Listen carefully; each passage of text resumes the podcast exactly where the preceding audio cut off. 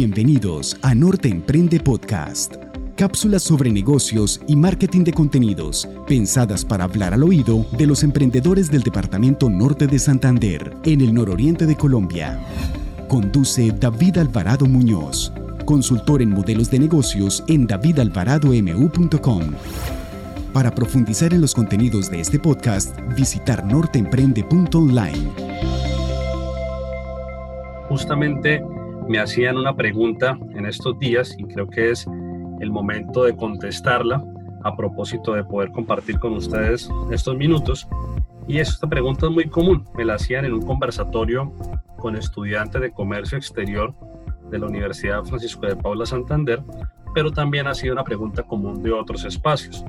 Y es, ¿cómo emprender? Digamos que hay personas interesadas en emprender o que de repente entienden que puede ser un buen momento desarrollar un plan B, esa podría ser incluso otra, otra pregunta para otro momento, cuando emprender y pues ojalá emprender en un momento en el que no se tenga la necesidad, porque es, es bastante diferente tener que hacer algo por necesidad a poderlo hacer con la mente tranquila. Digamos que eso tiene mucho que ver con, con el estado mental, una cabeza tranquila. Y en este caso, cómo emprender o cómo empezar. Y para responder esto, se puede partir en, algunos fragmentos.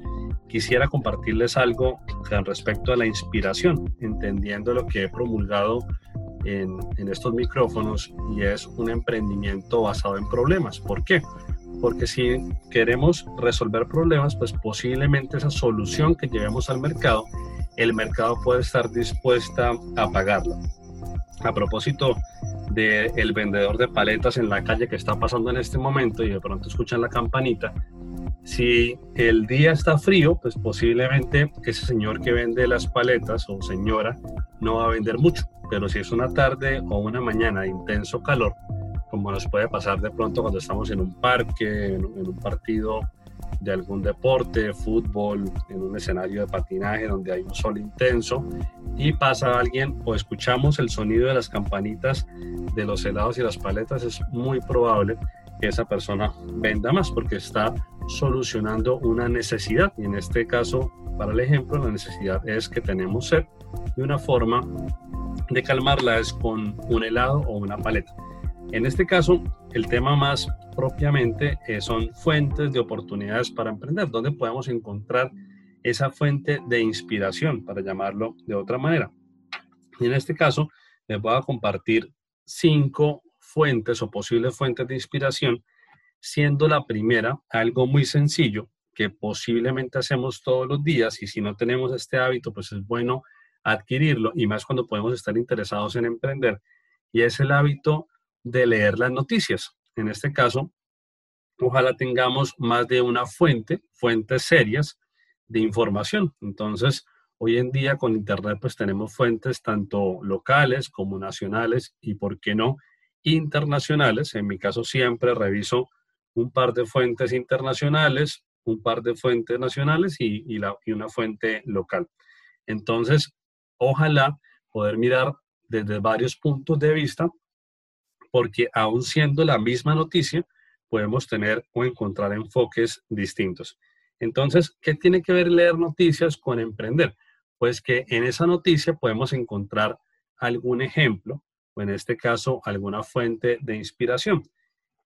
El día, en estos días salía una noticia sobre la ley 1413, en el caso de Colombia, donde se establece la economía del cuidado. En pocas palabras, es este oficio que muchas veces no está remunerado y que en mayor, mayor proporción lo, lo desarrollan las mujeres más que los hombres, y es el cuidado, no solamente el cuidado del hogar, sino el cuidado de los ancianos, el cuidado de los niños, y claramente también aplica el cuidado del hogar.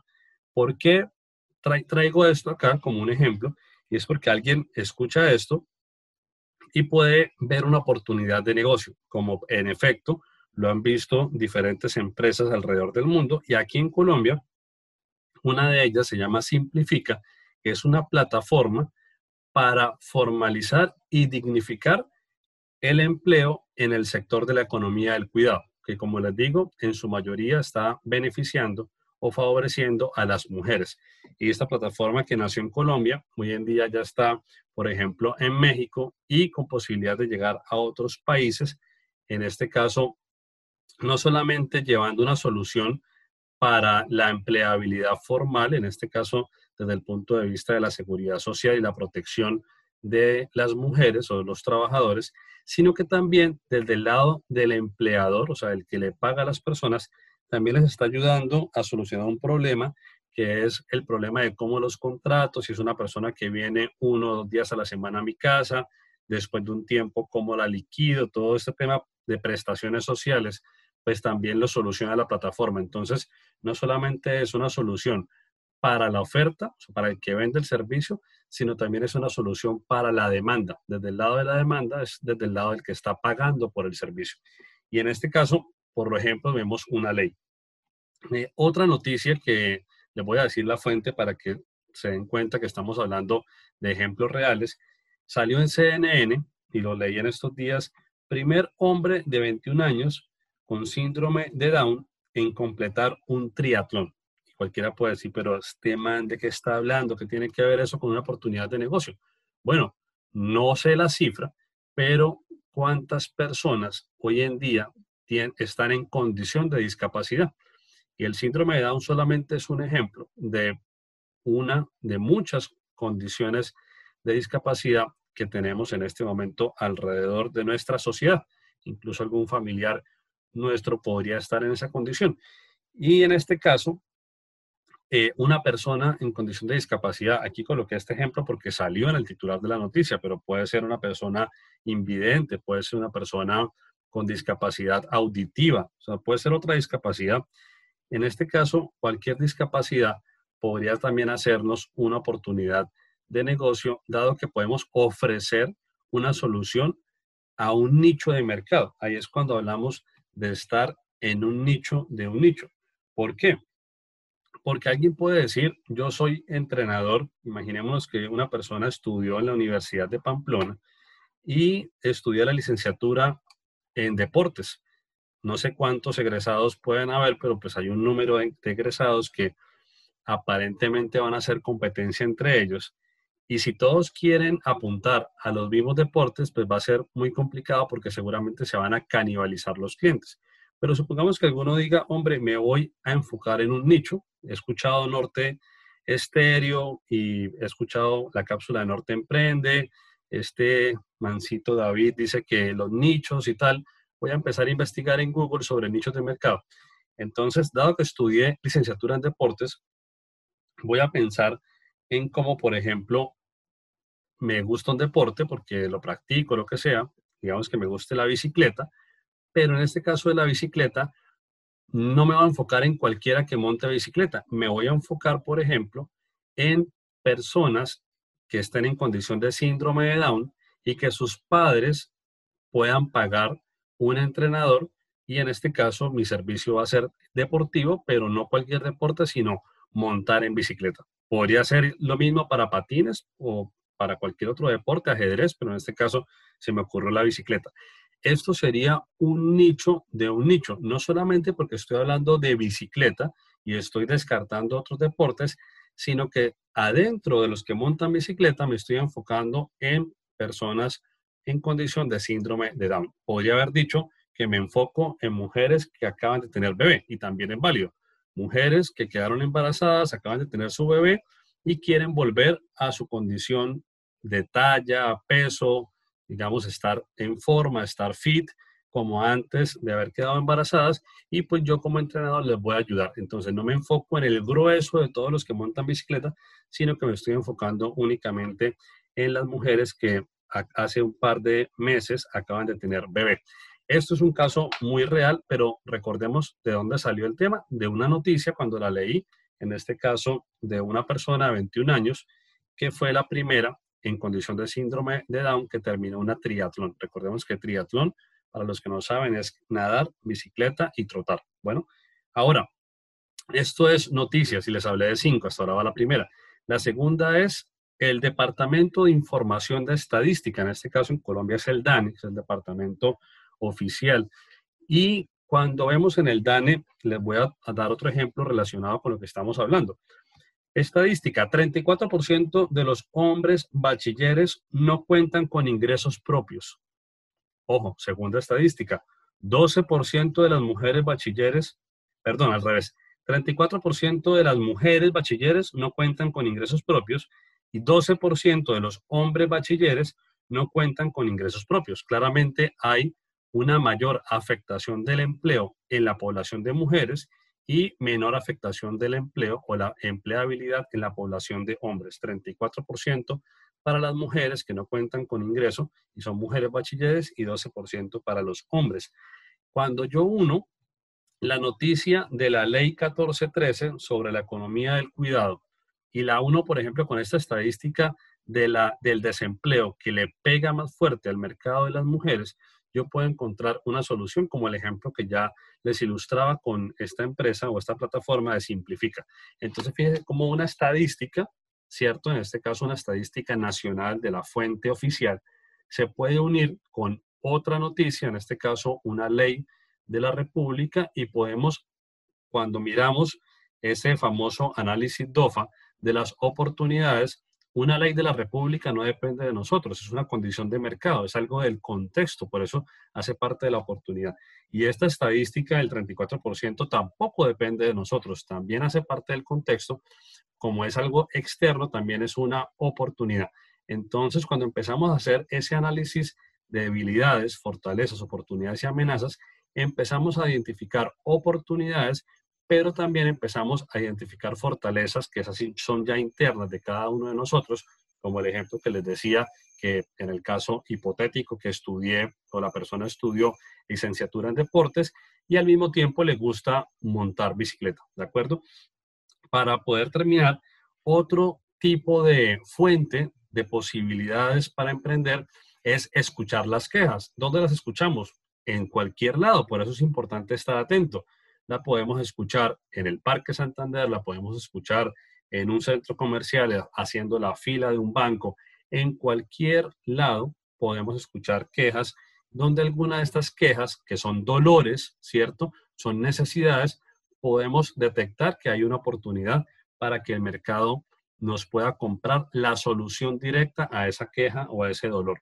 Otro que aplica mucho, no tanto en momentos de pandemia, pero en condiciones normales aplica, pues, en condiciones de no pandemia aplica, es viajar. Cuando viajamos podemos ver algo que en otro mercado sucede, que en el nuestro no sucede y que lo podríamos adaptar. Ahí utilizo dos conceptos. Uno es adoptar, pero otro es adaptar para que funcione a mi contexto.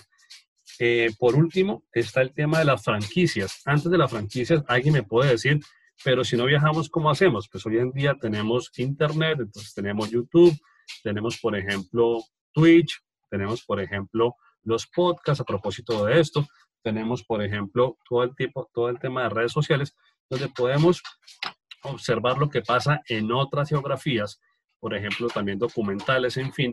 Y en este caso, lo que tengo acá es la oportunidad de ver qué ocurre en otro mercado que podría ser susceptible de aplicar en mi mercado.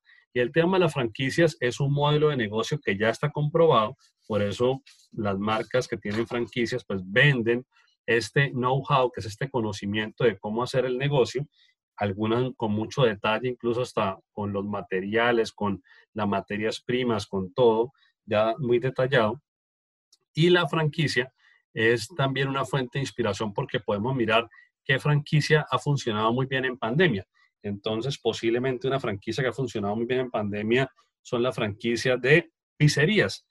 Alguien va a decir, bueno, no, no tengo el dinero para comprar una franquicia, pero si ha funcionado las de pizzerías, pues yo posiblemente pueda iniciar con una, una propuesta de negocio de pizzería desde mi casa, utilizando mis activos, mis, mi horno y lo que tengo a la mano, y de esa manera poder probar. Recordemos lo importante, esto también lo hablaba con los estudiantes en ese conversatorio, y es poder testear el mercado, poder probar el mercado. No se vale que nos digan, sí, estoy dispuesto a pagarle por la pizza. No, hagamos 10 o una docena de pizzas y miremos si de verdad nos las van a pagar.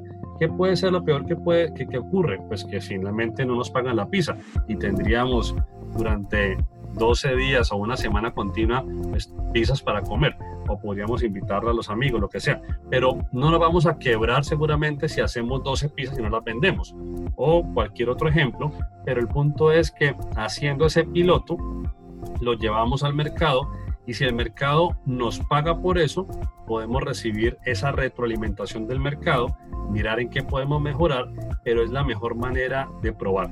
Y en ese caso, como les he dicho siempre, poder probar económico, poder probar liviano, que es este modelo Lean, probar barato. Entonces, recordemos noticias, fuentes de información con estadísticas, escuchar las quejas, viajar, así sea de manera virtual o de manera a través de lo digital y el tema de las franquicias. Un abrazo para todos, una feliz tarde, que Dios los bendiga y a seguirnos cuidando porque este virus lo podemos sacar adelante estando trabajando en equipo. Muchas gracias por su tiempo al escuchar este contenido que surgió gracias a un espacio en la emisora de interés público de la Gobernación de Norte de Santander. Por favor, ayúdenme a llegar a una persona más compartiendo este contenido. Piense a quién le podría interesar o sumar algo de valor, aquella persona que esté interesada en los negocios, que tenga su propio negocio o que quiera emprender. Y nos vemos en el próximo episodio.